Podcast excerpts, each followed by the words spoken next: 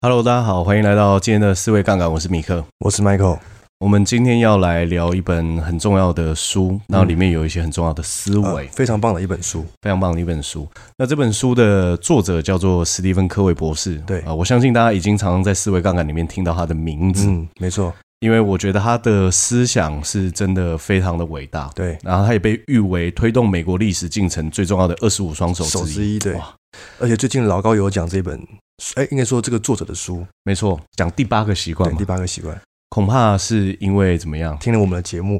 在思维上面找到一些启发。没有有 可能，还开玩笑啊，因为那 个史蒂芬·科维博士的书本来就在全世界销量是几千万册，对对对，那他最后写出这本书，他觉得说这个思维如果学会，嗯，是可以解决世界上一切问题， 哇，狂妄，了不起 的。了了不 起，所以，我们今天其实谈论的思维范畴是很广泛的。对如果能够去学习这样子的思维模式的话，无论是在家庭、感情、对，职场发展中，我觉得都会有一些正向的影响跟帮助。嗯那更了不起的事情是什么？他有按照步骤去写出来，嗯我们怎么样可以去创造出一个第三选啊，择，有一个路径，有一个路有一径个。路径，嗯没错，嗯，那第三选择到底对啊是什么？什么是第三选择？什么是第三选择？这个就很重要。我觉得第三选择是一个人、两个人在一个环境当中，除了赢和输之外，怎么样可以找出一个嗯第三的选择？嗯，那为什么会有这样子的思考？因为其实我们在原始社会的话，如果我们看到野生动物，是不是通常只有两个反应：战或逃，战或逃，嗯要么就打爆它，对要么就做苏拉干， 对，跟酸，心酸 啊那因为其实人在遇到这种反应的时候，这个是一个生存本能嘛。，对，就我要么就是赢，要么就是输。嗯嗯，可是启动这种战逃反应的时候，你其实分泌出来，你肾上腺素开始分泌，你的交感神经开始呃、啊在做动的时候，你的其实血液当中，就是你可能血液不集中在脑部，你会失失去思考跟判断能力。对。那你可能做出来的选择，对整个大局或是环境来说，都或许不是一个最优解法。是。所以找到第三选择是一件很重要的事。所以，如果原始人看到呃野兽，他有第三选择吗？原始人看到野因为兽他的除第三，了战跟逃之外，有啊，比如说什么游牧民族啊，看到羊，他可嗯以杀了它，或者是说跑走嘛，他最后把它养起来嘛，哎你有草吃，对对啊哦嗯嗯对嗯。不过最后它还是变成美味的一餐。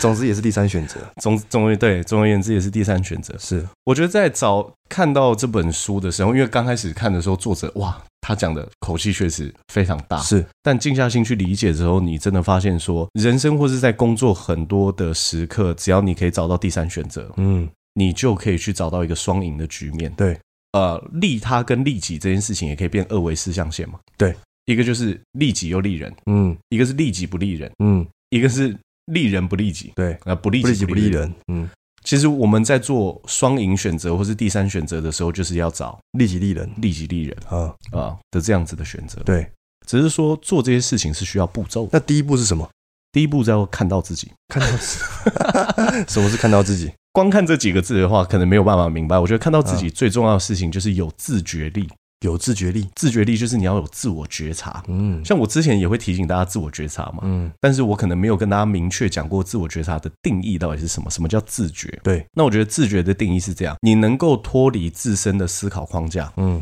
然后客观的评价自己的信念跟行为，嗯，然后可以思考自己的思维。哦，听起来是不是很文言文？是， 意思是说，我在思考某一件事情，比如说，大部分人在做一件事情或者想一件事情的话，一定是说我是对的。对，那你多一个思考去想说，为什么我认为这样想是对的？嗯这个就是思考你的思考，跳脱出来，跳脱出来，嗯你用框架原本自己思维框架外的方式去思考自己的思考路径，嗯，这个就叫做自觉力。自觉力，比如说，我现在生气了，哦，情绪，我情绪起来了，嗯我能不能跳脱这个思考跟情绪的框架去看，为什么我生气了？嗯其实很多时候，人只要去理解自己情绪来源的根本嗯，来自于哪里，你情绪很多时候就会开始静下来。是吗？同意吗？容易吗？你说，比如说遇到事情，就然后例如说，我现在可能遇到一件事情，我很有情绪，对可是我的脑袋知道说，嗯，我现在要觉察我的情绪，嗯可是我还是有情绪啊，啊，你还是有情我绪，还是情绪的奴隶。 我觉得这个跟作者讲到一个很重要的重点，因为其实，在《与成功有约》里面，第一个最重要的，我认为非常重要的章节叫做主动积极。主动积极，主动积极里面有一个很重要的概念，叫做人类的终极自由。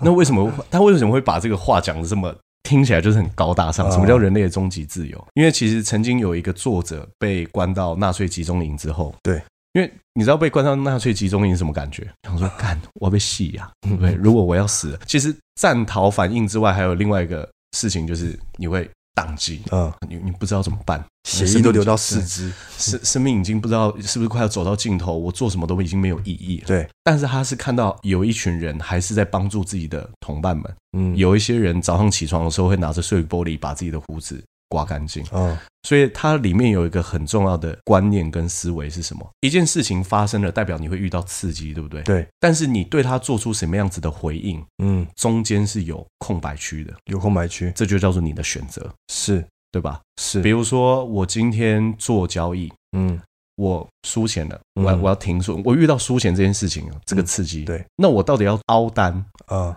还是停损？，嗯，这段空空间你可是以有所选择，有的。选的啊啊，虽然有情绪虽然有情绪，但是你知道你是可以做出你的选择的啊，啊。我觉得这个是无论任何一个状态，我们都有办法去选择我们的情绪，因为你看了、我们的手脚可以被被绑住，对，我们的生命自由可以被限制，对。但只有你怎么样回应这件世界，世界你是有所选择的，容易吗？容易吗不容易？不容易，应该说这件事情为什么难？嗯，难的事情是，我觉得任何一个思维模型要进入到你生命的过程当中，我认为都要经过训练。是。不然你说那个人类的终极自由这样子的，刚刚讲的故事，对嗯很很难呢、很难那这个境 界吧，这有需要，这应该说这有可能应用刻意练习，然后去达到这样子的结果嘛？我我认为是可以的，因为嗯其实对我来说，这种思维模型跟框架，嗯，你看，呃，像刚刚 Michael 提到一本书《刻意练习》，说不定我们以后找机会专门来讲啊这一本，是，也是一个很经典的书。还有另外一本《快思慢想》，嗯丹尼尔·卡尼曼这个作者就在书里面有提到一个概念，嗯，这个概念是什么？好，没关系，没关系，我们刚刚讲到哪？刻意练习，每一个想法都是可以经过刻意练习，或是每一个思维跟沟通技巧都是可以经过刻意练习被习得的。嗯，所以，包含你遇到刺激到回应中间这段选择，你也是可以经过练习的。啊，举例来说，我自己就一直在练习一件事情，但是进步速度不算非常快，嗯就是路怒症。 所以我知道你说的那个难处在哪。是，但是其实像我最近被按喇叭的时候，我就或者是说看到有人妈的在漂移、 乱开车，或是三宝又出来逛大街的时是候， 是是，我就想说，遇到这个刺激，我除了可以去骂他、对，按他喇叭之外对，我有没有其他选择？嗯，我是可以更优雅、跟更从容去度过我今天的。是，因为你说一个路人忽然走过去，然后你忽然很不爽，你按他喇叭，因为这件事情毁掉你一整天的心情，值得吗？不值得，不值得。啊，那如果不值得的话，我就可以思考，我下次遇到这个刺激的时候，我要用什么样的方式去哦回应，它就可以被练习。会不会有人喜欢被情绪掌控？会不会有人喜欢被情他绪觉得掌很控？过瘾，哇，我我想要怎么样就怎么样。你知道吗？我刚刚就像是一个怒目金刚一样对，我真帅，啊啊啊！啊这是这也是一种选择这也是一种选择啊，啊，可以这样讲。可以这样讲。啊只是有一些人他可能没有，也就知道说我刚刚就是生气，怎么样？我刚刚就是生气。啊但是实际上静下心来的时候，你问他说这个结果跟答案是他真的最喜欢、最理想跟最满意的吗？是，其实很多时候，我觉得应该并不是，并不是。对啊啊，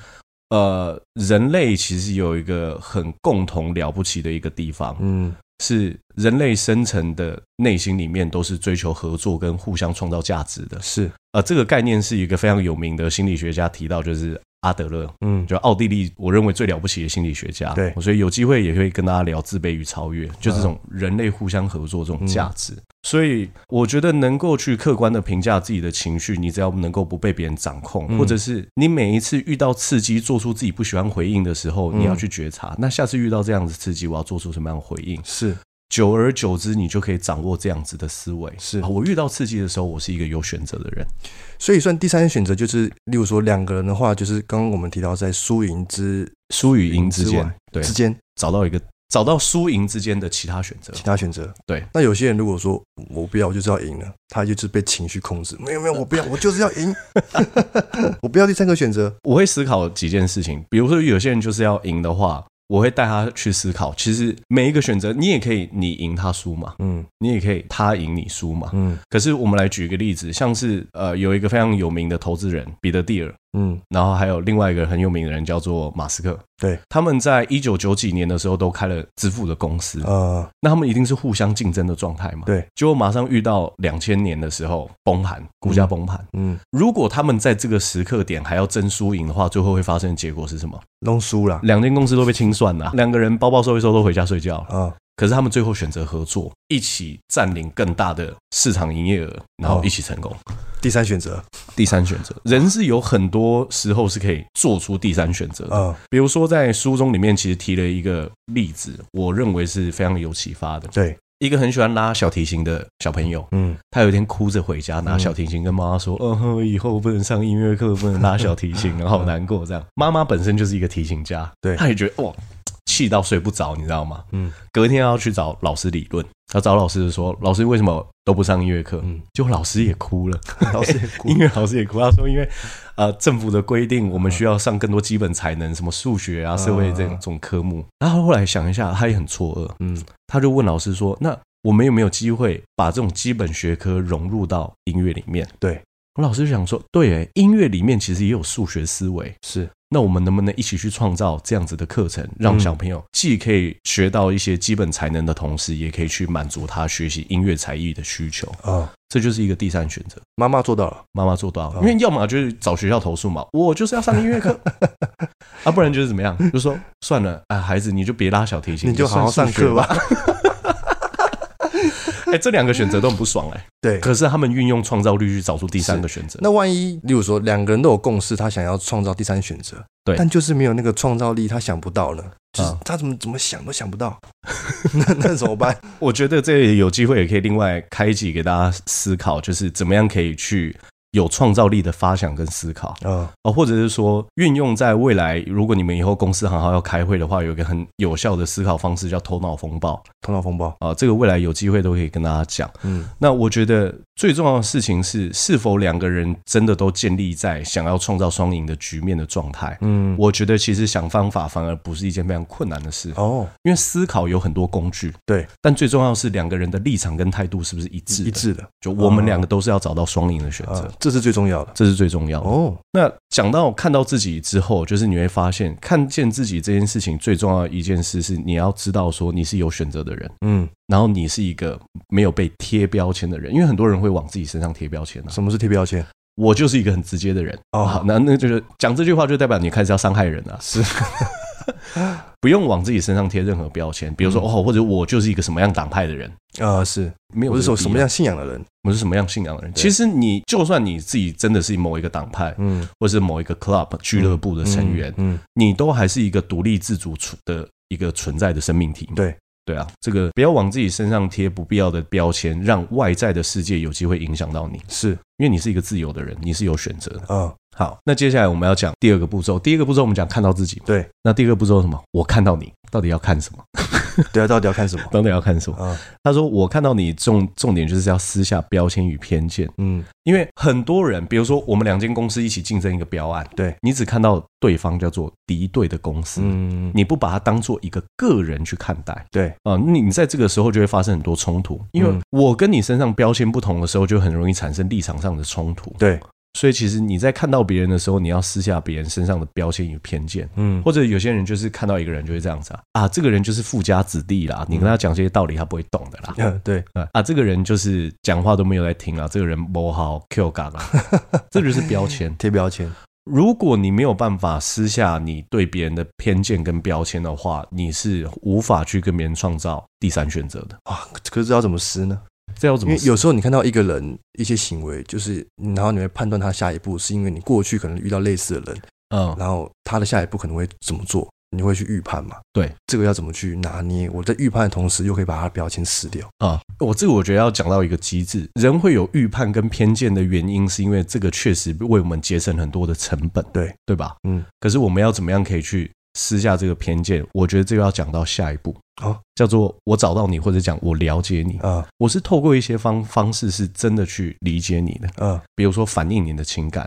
什么或者是是什么是反应情感？反映情感是这样，比如说我们今天在争执嗯，或者很伤心，对的，时候，比如说我们都知道那个男女朋友在吵架的时候，有时候女孩子伤心的时候，男生会怎么安慰她啊？这也没什么大了没事啊不要哭啦多没喝事啊 多喝几杯热水就好了。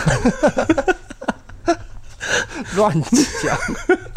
讲，就可能会就可能会这样说。 是但是你这样讲，你刚刚说这件事情没什么大不了，人家就是因为觉得有什么大不了才哭嘛。对，所以有一些人哭的原因是因为他不被理解，嗯，所以他很伤心。是所以你应该要先理解他那份伤心，就、啊，嗯我理解，如果是如我我理解你现在一定是很伤心，情绪一定是很复杂的。当一个人他觉得他自己被理解，他那份孤独感不见的时候，他很多时候情绪会回到一个比较稳定的水平。所以理解是怎么样？先聆听是不是？先聆听，嗯，然后聆听的部分，其实我们有安排在之后的集数特别跟大家讲聆听。嗯聆听也是可以有分步骤跟层次的。是，那我认为聆听是一个很重要的技巧。嗯，所以，我们未来其实希望未来的思维杠杆可以更进阶，让大家可以在不同级数里面都可以找到一些思维工具，嗯可以去使用。这个我们有缜密的思考过了，所以，我觉得最重要的事情是你能够透过聆听跟沟通的过程当中，你嗯可以反映出别人的情绪，对，同时你也可以去理解他的需要是什么哦，啊、哦这个很关键，你要了解他。了解他，很多人其实像我们之前也有讲过很多沟通嘛，嗯，很多人在讲话的时候，或者在听的时候，都会犯一个错误，就是他明明在听，可是实际上他却脑海里面一直在想，对我待会要说什么一，直在抗拒啊，一直在抗拒。嗯，我们今天不会延伸去讲呃聆听这个技巧全部，但是我可以提供一个小方法给大家，嗯用你的语言去复述别人刚刚表达的内容，嗯，你会更有效的去聆听。对我刚刚在思考，就是我们可以先回到看到自己的这个这个第一是步， OK，我想到有一件事很重要，什么就是我们说要谈独立人格，独立人格？嗯，什么是独立人格？独立人格是这样，就是像我刚刚是不是说，拿掉你自己身上标签的时候，你其实就是一个个体的存在嘛。对你不会去想说，呃，比如说我跟 Michael 成立一个叫做杠杆家族，嗯，那我不会说，哎，我们既然是杠杆家族，那无论谁做了什么样的事情，我们就直接瞎挺，因为他是我们思维杠杆的 人。这个就是一个没有独立人格、独立思考跟独立判断的状态。你说瞎挺就是没有独立人格 瞎 是吧？瞎挺，应该是说你你不是不能挺，嗯但你一定要很清楚知道你挺的原因是什么。啊，所以像那个樊登在讲这本书的时候，有举一个法国大文豪雨果嘛，啊，因为那个时候是不是战争的时候，中国被掠夺啊，对对对烧杀掳掠，然后很惨烈。嗯然后他朋友写信给他说：“哇，你都不知道我们挖到多少大秘宝，对不对？嗯那个寄一份给你呃里这样面有 One Piece，对不 对？我寄两三件给你。”然后雨果就说：“就是你们这些人，对不对？嗯，是为你们的行为感到羞 耻，在为你们行为感到羞耻。”他不会因为说我们都是法国人，我们都是兄弟，对，我就对于你做这件事情是错的，我就说啊，我挺你，啊，因为这样是不对，这样是失去很多哦是独立思考跟人格。是，这很难呢。你说这很难我吗我？举个例，例如说，我想到的啊，例嗯例如说红六转是不对的， 但如果说我的独立人格是一个嗯非常有正义感的人，对。看到当然说你看到陌生的红灯右转，你就觉得啊你怎么可以这样叭叭叭叭对叭，会很多骂嘛。嗯可是万一是你自己很好的朋友呢？，对，你是不是会哎、好了算了啦，会自己在赶时间。对然后哎，对，就苟且了，对对，就苟对且啊，宽以利律己，嗯对啊。严以待那人 我。总不能我朋友红灯右转的时候，我就跟 他讲说，哎、兄弟，太夸张我？做人就是要叭叭叭叭叭，那那就变成说你这个人就很难相处了， 啊，这要怎么去拿捏？我觉得这个最重要的事情，第第第一点，我刚刚突然想到，第一点你要去判断。这件事情，如果你要跟他沟通的成本到底高不高？嗯比如说，这真的是一个鸡毛蒜皮的小事，你或许也不一定要在当下讲，这是我自己个人认为啊嗯。那第二件事情是，我觉得这跟如何表达有一个很大的关系，嗯，就是怎么样真诚的说话，同时也保持最大的尊重。对，这个是可以另外用另外一起思维杠杆 去提到的。是是是，嗯，因为不然的话，我们社会上一定会出现很多状况嘛，就哎、我这个人讲话就是直，然后就开始伤人， 一定有一些方式，这也是第三选择，是，一定有一些方式是我可以既保持真诚，嗯，我又能保持尊重，对，这就是第三选择第，三选择环环相扣。还哇。 那书里面还有提到一个叫做独立的自尊体系，独立的自尊呃体系呃是什么是什么意思？独立的自尊体系是这样，就是你会发现，应该是说很多人其实，我举我国中的时候的例子，嗯走廊走一走，嗯看到一个人学长，嗯，你看他一眼，他跟你说吗？夸花小小， 莫名其妙问号，这个就是他的自尊水平、自尊体系，啊，他对自自我的评价是整个出问题的，嗯因为他他连他觉得连被别人看一眼都是被伤害，是所以这样的人到底是坚强还是脆弱的？脆弱，他其实是很脆弱。啊，就像那个，我记得英国前首相夫人罗斯福夫人就有讲过，她说，嗯除非你愿意，否则是没有任何一个人可以伤害你的。是这个才是真正最强的人嘛。对对对，他不是那种被别人看一眼然后啊，妈小，对不对？我总统夫人啊呢？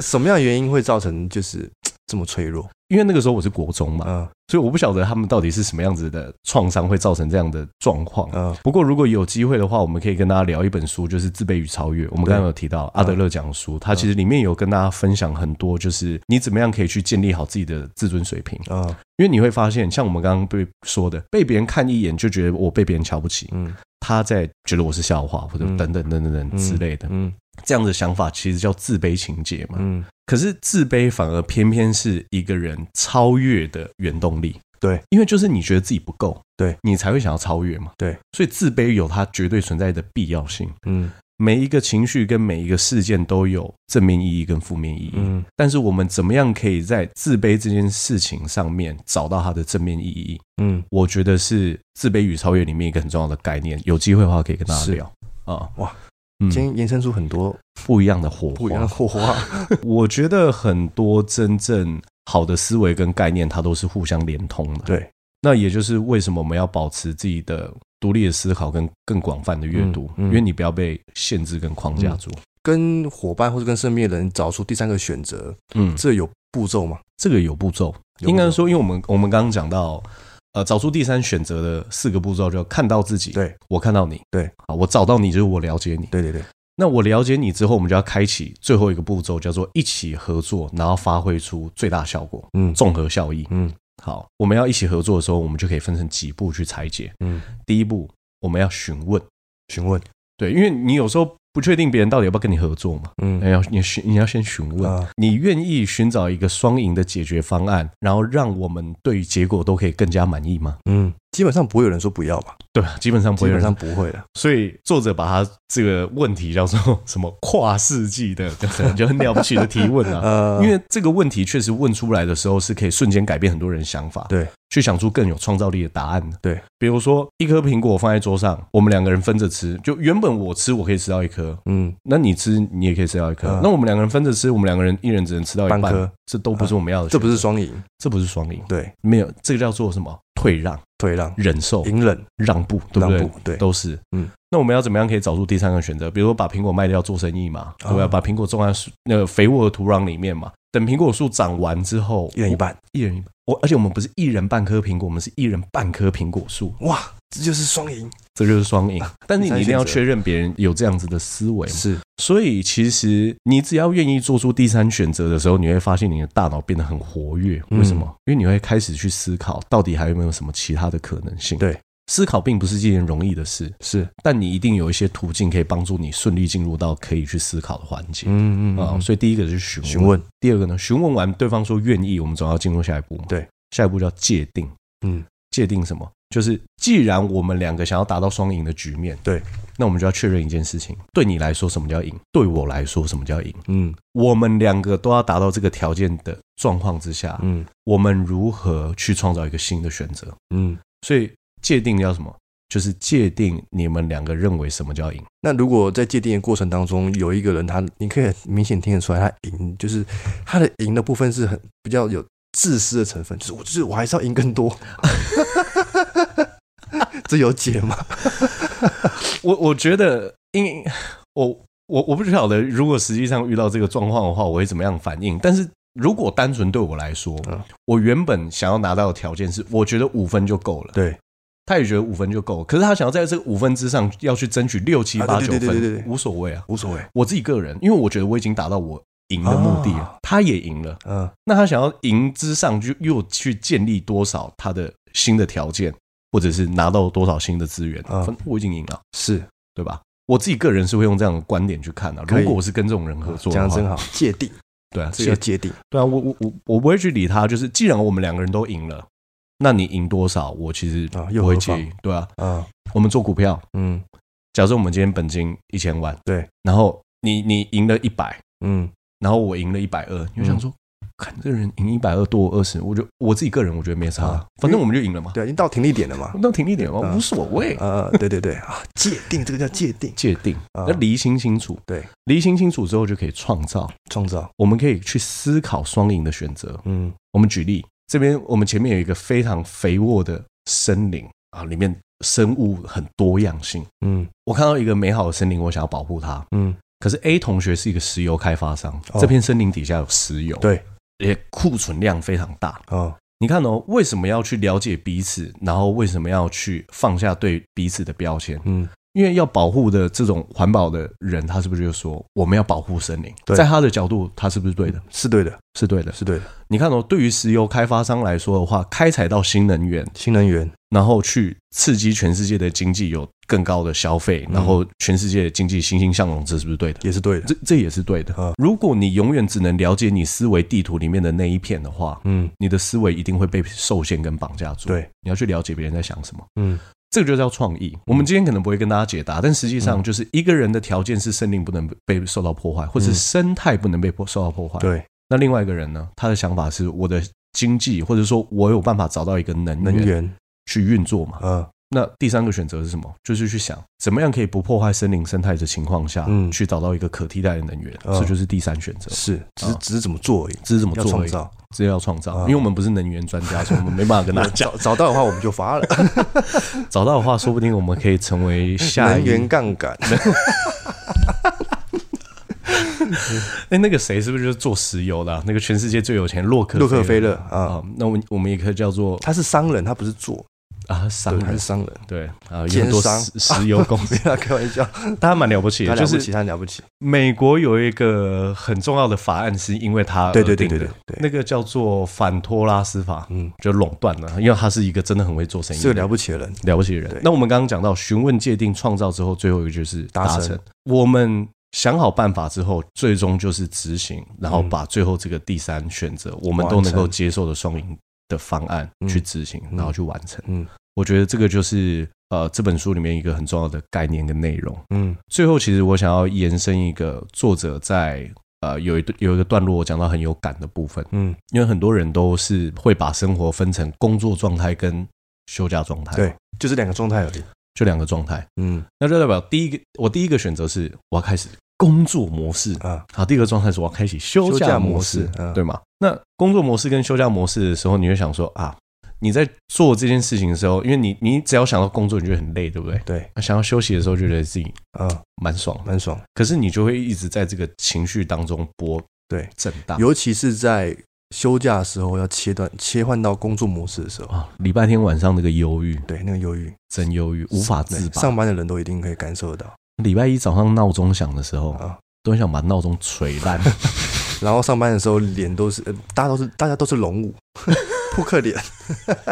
礼拜五的时候大家都秋嗨嗨， 对，礼拜五的时候大家都求嗨嗨，一我般我人都是这样。我觉得这个有一个很大的关键是，你能不能找到一个既可以创造价值，又可以感到舒服跟快乐的工作，工作或者说贡献嗯价值的方式。啊，因为很多人就是这样子嘛。我记得我在一本书，就是《Your Money Your Life》这本书里面嗯有读到一个很重要的一段。呃，作者认为财富自由这四个字有有两个很大的缺点，缺点，缺点啊就是很多人其实会过度关注财富，而不是关注于自由嘛。嗯所以很多人就觉得，那我做现在的工作的原因是因为我赚到钱之后，它可以帮助我财富自由，所嗯以这种感觉好像是我要先坐牢，我才可以被释放，啊，对，对吧？对，我赚到多少钱之后，我才可以怎么样？嗯那代表说，你人生是不是绝大部分的时候都是为了追求一个目标在受苦？嗯但是你看，我们可以找第三个选择，对。第三个选择是我们可不可以既把自己的价值贡献出来，嗯又感到开心？嗯，所以洛克菲勒就写一段诗嘛，我觉得我在看那段诗的时候，我每一次看我都觉得超感动。嗯他说：“我的人生就是一个悠长而且快乐的假期。啊，我从小就被教导，工作跟呃工作跟休闲都是一件很快乐的事。嗯就我就觉得这很了不起啊！啊代表他在工作的时候，他是可以怎么样，又感觉到他是在放假的，啊，因为对他来说这是篇娱乐对对吧工作的时候感觉在玩，玩的时候感觉在工作，对这种氛围，这种氛围。那个呃，人工智能教父李开复就有讲过嘛，嗯他说工作最高的境界是什么？嗯你以为我在玩，啊、其实我在工作；啊嗯啊你以为我在工作，其实我在玩啊。如果你可以在工作里面找到这种创造性，或者是说你找到这份自我的价值的嗯时候，你是可以工作的很开心的。这就是工作上的第三选择嘛。这就是工作上的第三选择。嗯就是呃，我忘记之前在呃哪本书里面看过《目标感》，嗯它里面就就有讲到嘛，一个人能够为社会贡献的价值，跟他的个人能力还有快乐三者交界的那个地方，就是他的使命感。你能够透过这样子的方式找到你的使命感的话，你工作起来一定是丰盛的，是一定是快乐的，是因为你知道你的存在是有价值的，呃，这你个的贡是献是有意义的，你的贡献是有意义的，嗯这个是很重要的事。是那《目标感》这本书的话，也欢迎大家去找。之前我们在讲二零二三设定目标的时候，嗯我觉得也欢迎大家回去多听我们过去的集数，是然后帮助大家在都可以多复习一些思维模型。嗯那今天的内容到这边有什么要补充的没有， 我们慢慢补充在未来每一集。啊、因为我们今天其实有很很多延伸出来的主题，对啊，包含刻意练习，包含很多书，嗯都是我们未来会慢慢讲给大家听的。对，因为我觉得这些思维对我们的人生成长都有很多帮助，帮助跟重大的意义。对，好，那我们今天的节目都要就到这边。那最后，如果你喜欢我们的节目的话，一定要记得帮我们按下五星好评，嗯，然后留下评论，因为大家的评论对我们来说是一个很大的支持跟鼓励，意义非凡，意义非凡。嗯好，那今天节目就到这边，谢谢大家，谢谢大家。